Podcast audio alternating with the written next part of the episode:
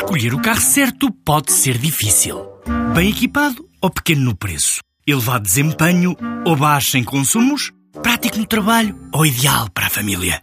Quando há um Dacia que é tudo isto e é também o número 1 um em preço, a decisão não podia ser mais fácil. Descubra a gama Dacia Docker a partir de 10 mil euros. Preço para Docker Van Essential 75 cavalos, válido até 31 de 10 de 2018, com entrega em Portugal Continental. Limitado ao estoque existente. Número 1 um em preço base no mesmo segmento. Não inclui despesas de legalização, averbamento e de transporte. Saiba mais em dacia.pt. A Casais vai instalar no Polo Industrial de Angola uma serralharia. Esta construtora portuguesa, com várias obras no país, contou com o apoio da Sofid numa semana em que esta instituição financeira revelou envolvimento noutros projetos em destinos de expressão portuguesa.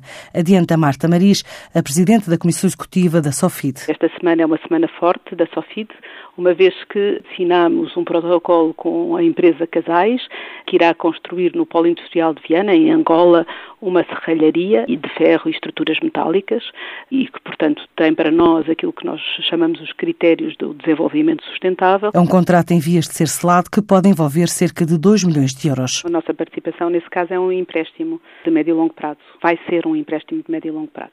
Ainda, não, ainda não, não, está fechado por isso, mas estamos sempre a falar de projetos que andam na, hora, na ordem dos 2 milhões de euros. Este é apenas um dos projetos em África, numa altura em que olha para outros destinos do globo. Nós estamos a analisar uh, vários pedidos de empresas portuguesas para projetos, essencialmente nestes, na, na CPLP, mas não exclusivamente, sempre nestas áreas. Temos projetos na área do ambiente, não é? água, saneamento, lixo, temos projetos em análise na área da energia e na área das infraestruturas de apoio à construção. A Sofit tem 15 parceiros na Europa, está sob tutela do Estado português.